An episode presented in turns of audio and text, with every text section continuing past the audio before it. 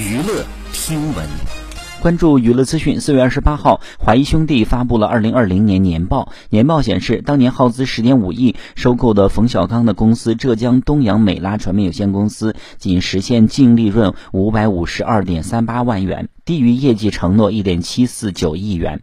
根据对赌协议。冯小刚需要赔付业绩补偿款约一点六八亿元。事实上，这并非冯小刚第一次赌输。早在二零一八年，东阳美拉实现净利润六千五百零一万元，低于业绩承诺一点三二亿。